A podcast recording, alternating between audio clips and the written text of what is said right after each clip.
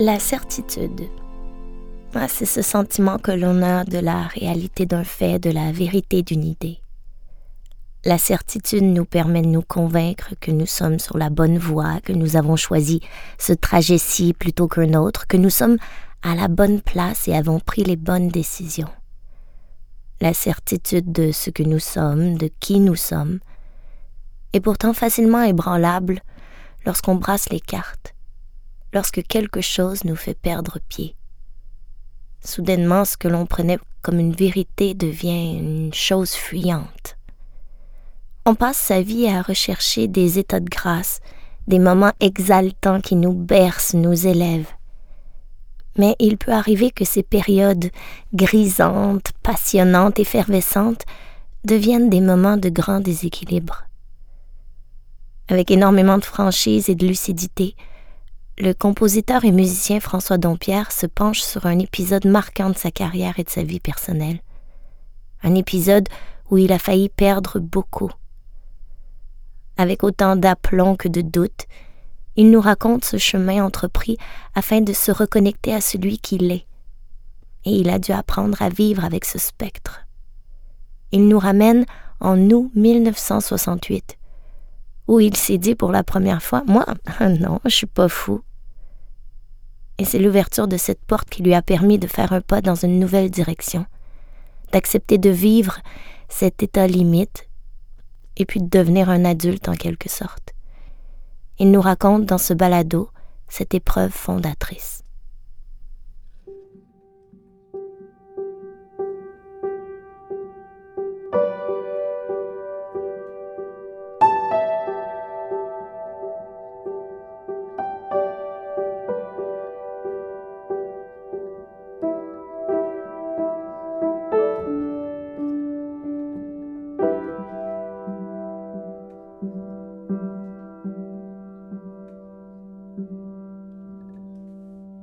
Suis retrouvé dans une espèce de petite cellule euh, à l'hôpital Louis-Polyte Lafontaine en me disant qu'est-ce que je fais ici? Qu'est-ce que je fous ici? Pourquoi, pourquoi ça m'arrive, moi? Je veux pas devenir un fou, je veux pas. Parce qu'à l'époque, c'était ça. Faut pas oublier une chose, c'est que c'était Saint-Jean-de-Dieu, là. On était, on entrait là, on n'en sortait pas, là.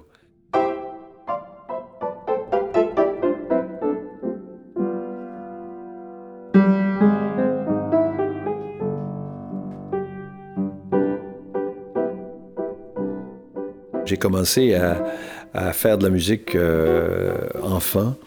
Et puis, euh, ma carrière, cette vie-là, cette vie musicale-là est devenue une carrière euh, peu à peu, sans que je m'en rende compte. Je ne me souviens pas d'une décision très précise que j'ai prise pour dire je vais faire une carrière. J'étais un improvisateur au piano, hein, beaucoup. Alors, ça, ça c'était, c'était formidable parce que ça, ça en met plein la vue à tous ceux qui écoutent ça, parce que ça a l'air magique. Mais en fait, c'est un mauvais service, d'une certaine façon, un mauvais service à rendre.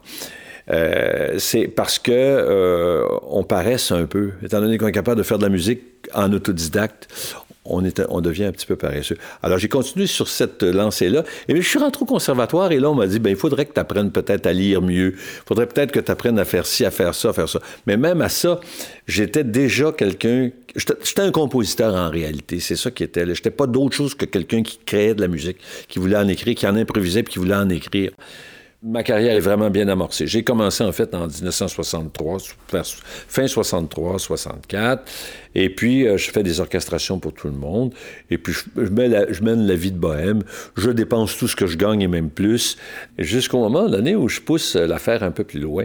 Et j'ai, il faut dire, depuis quelques années, euh, parce que je suis quelqu'un d'extrêmement sensible, puis euh, à fleur de peau, d'une certaine manière, et puis indiscipliné aussi, je fais ce qu'on appelle un peu d'angoisse, puis des fois des crises de panique.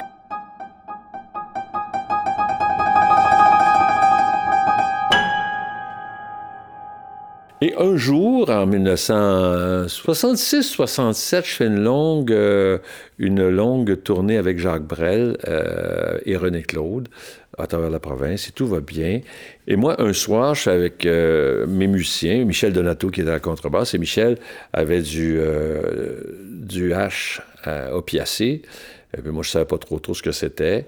Et puis j'avais pu comme, oh, je pourrais dire un bon, un bon quart de bouteille de cognac avant le show. Alors, euh, et j'ai fumé quelques puffs de ça, et là, je savais plus comment je m'appelais. Mais là, j'ai perdu la carte à peu près complètement. Puis là, j'ai paniqué beaucoup, beaucoup. Ça ça m'allait pas. Ça m'allait pas. Et j'ai fait une crise d'angoisse carabinée. Le spectacle est arrivé et le spectacle, ça comme, ça, ça a atténué l'affaire. Puis j'étais correct. Le lendemain, était parfait. Toute l'affaire était finie. Je recommençais ma vie de bohème. Et puis le soir, le soir suivant, j'ai fait un, spectacle. Le soir après ça, encore un spectacle. Puis on est rentré à Montréal trois jours plus tard. C'était, je me souviens encore de la date, c'était le 5 août 1968.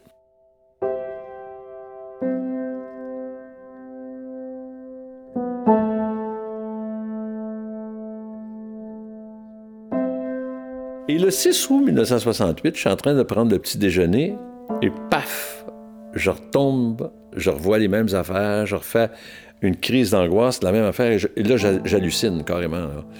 Et là, je panique pas à peu près. Et je vais très rapidement, je demeure dans l'est de la ville de Montréal, je demeure sur, près du métro Beaugrand à l'époque.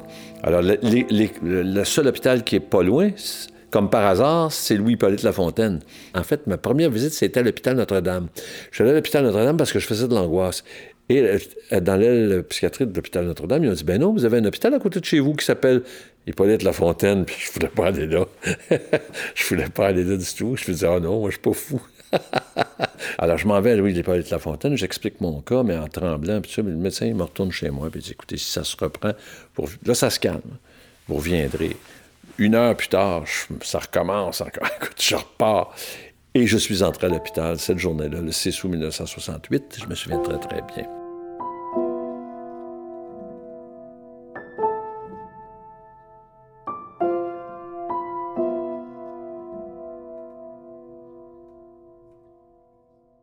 J'avais un enfant qui avait presque quatre ans, euh, ans et demi.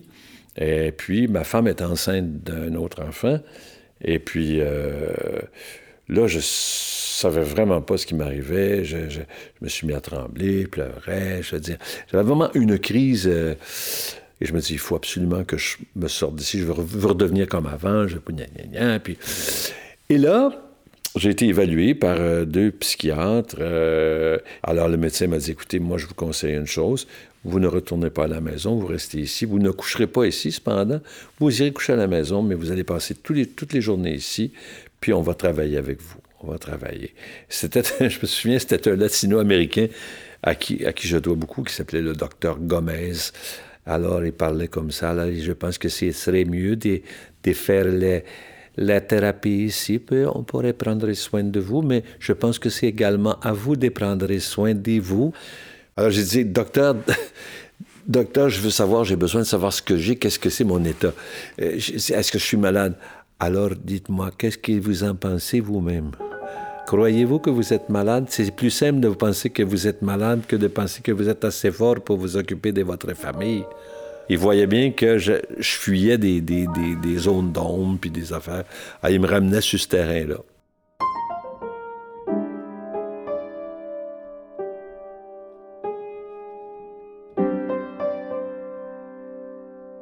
Bon, les, les, premiers réflexes que j'ai eus, c'était de revenir comme avant. Mais j'ai très rapidement compris que c'était pas la bonne voie, qu'il fallait que je devienne quelqu'un de différent. Et cette crise-là, qui est majeure, a euh, contribué à ce que je prenne cette voie-là. J'ai ouvert une porte, une porte que je n'avais jamais ouverte, que je ne connaissais pas. Ce qui a fait que j'ai la crise d'angoisse que je vivais, j'ai continué à la vivre 24 heures par jour, sans dormir pendant un mois.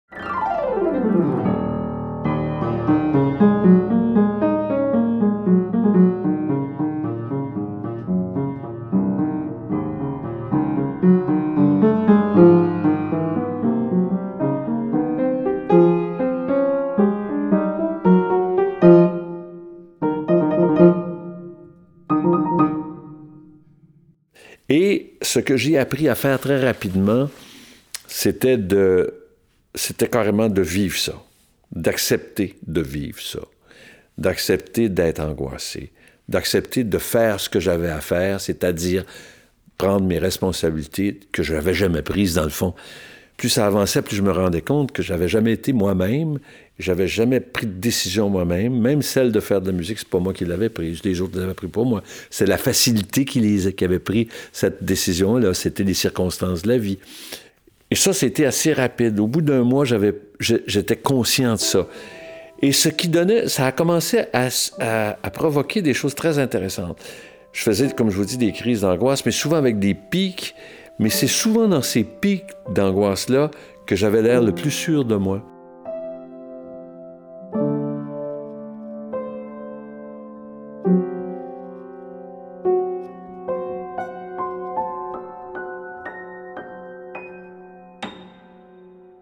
On avait des petits, euh, des, des, petits studios, fait, des, petits, des petites chambres, des petites chambres pour faire la sieste le midi. Euh, puis il y avait d'autres salles communes où on faisait de la céramique. Toutes sortes de choses auxquelles je n'étais pas habitué, mais qui faisaient partie de ma discipline de vie. Discipline que je n'avais jamais eue. Et c'est ça qui était intéressant. Et puis, je rentrais chez moi, je faisais une heure de piano que j'avais jamais faite dans ma vie parce que c'est toujours facile. Et je m'occupais de mon enfant, je l'aidais. et puis, euh, je m'occupais de ma femme aussi. Je n'avais jamais fait ça. Euh, j'étais bien fine, tout ça, mais tu sais, moi, j'étais comme. Euh, elle était comme. Elle était avec moi comme les autres étaient avec moi. C'est-à-dire qu'elle me trouvait bien sympathique, mais c'était à peu près tout. Et puis, mais là, j'ai commencé à devenir un père de famille un amant pour ma femme, et puis vraiment un adulte, tu sais. Mais c'était dur. Plus, plus ça allait, plus ça, provoquait des crises d'angoisse parce que ça allait contre, ma nature profonde. Mais je tenais, je tenais bon.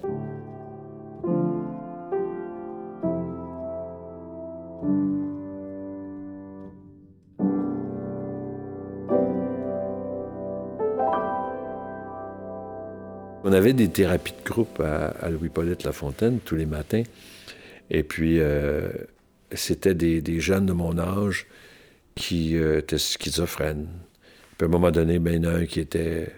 Ben, qui, avait, qui, avait reçu des électrochocs. Puis, euh, oh boy, je voulais pas aller là, moi. Puis ça, je travaillais fort parce que ça me tentait pas de, vivre les mêmes expériences qu'eux.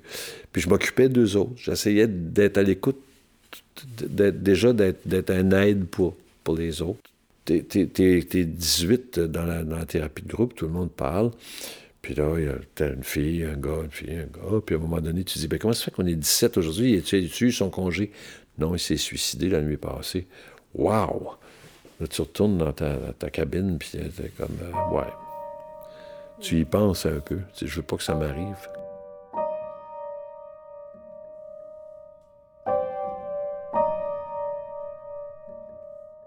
Entre euh, août 68 euh, et octobre 68, j'étais cinq jours par semaine à Hippolyte Lafontaine. Puis quand j'arrivais chez moi le samedi et dimanche, j'avais vraiment hâte à ma béquille du lundi parce que ça commençait à me sécuriser.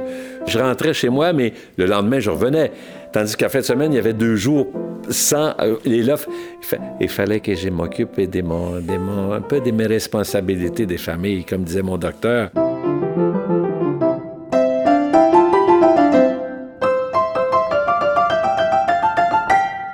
Le 6 octobre, je ne travaille plus depuis le mois d'août, depuis le 6 ou ça fait deux mois. Le téléphone sonne, c'est René Claude qui me dit, ben, euh, qui n'est pas au courant de rien. Je ne l'avais pas dit parce que je, euh, on a toujours un peu honte de ça parce qu'en même temps, tu es à un drôle d'hôpital. Puis, euh, alors, elle dit, j'ai un, j'ai un contrat pour toi toute la semaine prochaine à Grand-Mère, à, à Shawinigan, puis à Latuc, dans les belles feuilles d'automne. Ben, je, vais te rappeler. Alors, je m'en vais à l'hôpital le lendemain. Je dis à mon docteur, ben, on m'a. Qu'est-ce qui, qu'est-ce alors, qu'est-ce qui s'est passé de nouveau dans votre vie? Ben, j'ai dit, euh, il se passe que euh, René Claude m'a demandé de, de faire euh, un, un, contrat d'une semaine à dans la Mauricie, tu sais. J'ai pas l'intention d'accepter ça parce que ma responsabilité, c'est d'être à l'hôpital. Puis. Alors lui dit, vous ne croyez pas que votre responsabilité, c'est d'aller gagner la vie de votre famille avec, en travaillant? Ben, je dis, ouais, mais pas vraiment. Ça me, ça me tentait pas de perdre ma béquille. Qui Et lui savait bien que ça, devenait une béquille. Alors, j'ai commencé à comprendre qu'il fallait que je dise, écoutez, la semaine prochaine, je vais prendre ma décision. Je vais aller accompagner René Claude. Et je suis parti avec mon auto.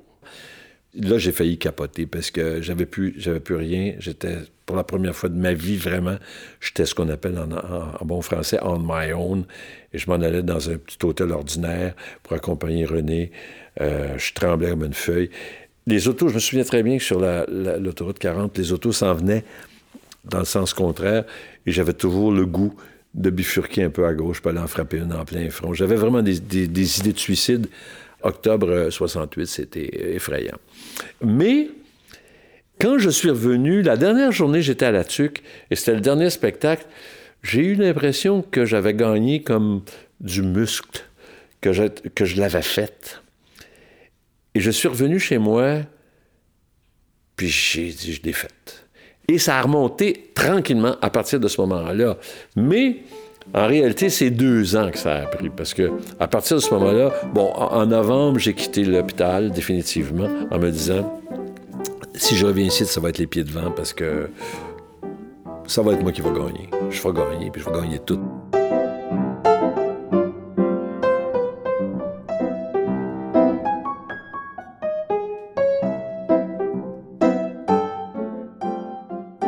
Pendant des années, même si j'avais de l'angoisse, même si j'étais paniqué des fois, j'étais toujours high, tout le temps high. Je n'acceptais pas autre chose que ça, mais plus high que la moyenne. Et j'ai commencé à faire des choses que je ne pouvais pas m'imaginer. Je suis devenu pilote d'avion. J'ai fait de la plongée sous-marine. J'ai, fait des... j'ai appris à nager à 27 ans avant. Euh, j'ai arrêté de fumer. Les gens me disaient Ouais, il, est il y a de l'énergie, ce gars-là, ça n'a plus de bon sens. J'étais, j'étais comme sur une phase maniaque, mais tout le temps, tout le temps, tout le temps, tout le temps. Ça, ça flyait.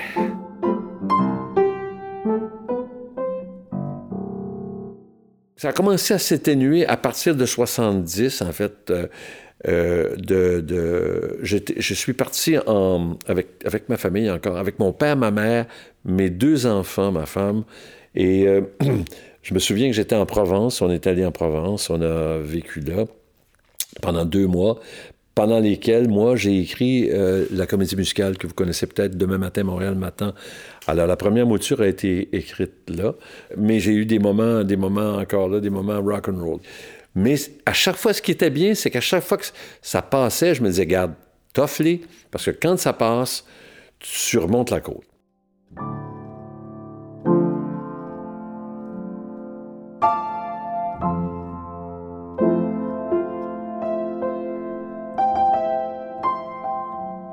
L'angoisse, c'est de l'énergie en réalité.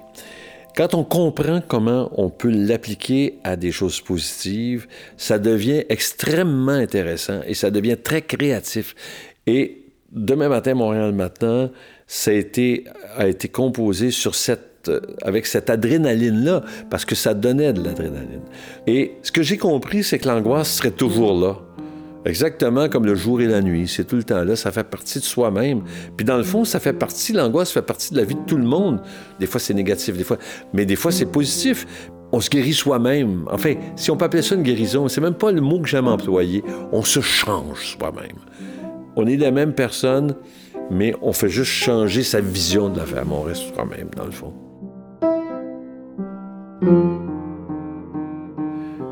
J'aurais pas fait la vie que j'ai fait, j'aurais pas eu la carrière que j'ai eue si j'avais pas eu à vivre cette épreuve-là au quotidien du 6 août 1968 jusqu'à dans, le très aigu jusqu'en 70 à peu près la même date et ensuite de ça de façon récurrente tous les jours de ma vie, je ne serais pas la même personne.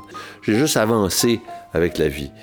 Et puis, euh, ben, quand la vie sera finie, j'espère avoir le, j'espère avoir la force de dire tiens, en route pour de nouvelles aventures.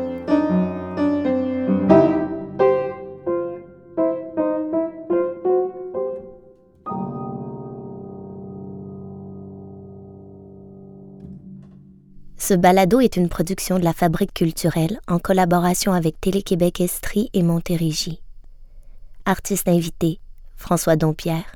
Coordination et entrevue Myriam Leblond. Photo et prise de son Sébastien Pomerleau. Agente de bureau principal Chantal Lagacé. Rédactrice en chef Jeanne Dompierre. Création sonore Magnéto. Je suis Sophie Cadieux et vous venez d'entendre En filigrane.